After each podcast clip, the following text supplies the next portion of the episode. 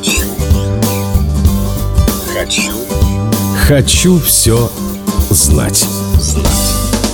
Человека, который назвал котлету в булке гамбургером, звали Чарли Негрин. 15 лет, в 1895 году он продавал фрикадельки на ярмарке в Сеймуре, штат Висконсин, а они никак не хотели продаваться. Тогда он расплющил фрикадельку и положил ее между двумя ломтями булки. Далеко не факт, что он сделал это первым, потому что его славу оспаривают как минимум четверо конкурентов. Но название придумал именно он, потому что в Висконсине в то время было много иммигрантов из Германии. Они очень любили гамбургский стейк, то есть большую жареную котлету из рубленого мяса. Вот Негрин и назвал свое изобретение в честь их любимого блюда. И таким образом получил себе первых покупателей. А самого себя он до конца жизни, то есть до 1951 года, называл не иначе, как гамбургер Чарли. Хочу все знать.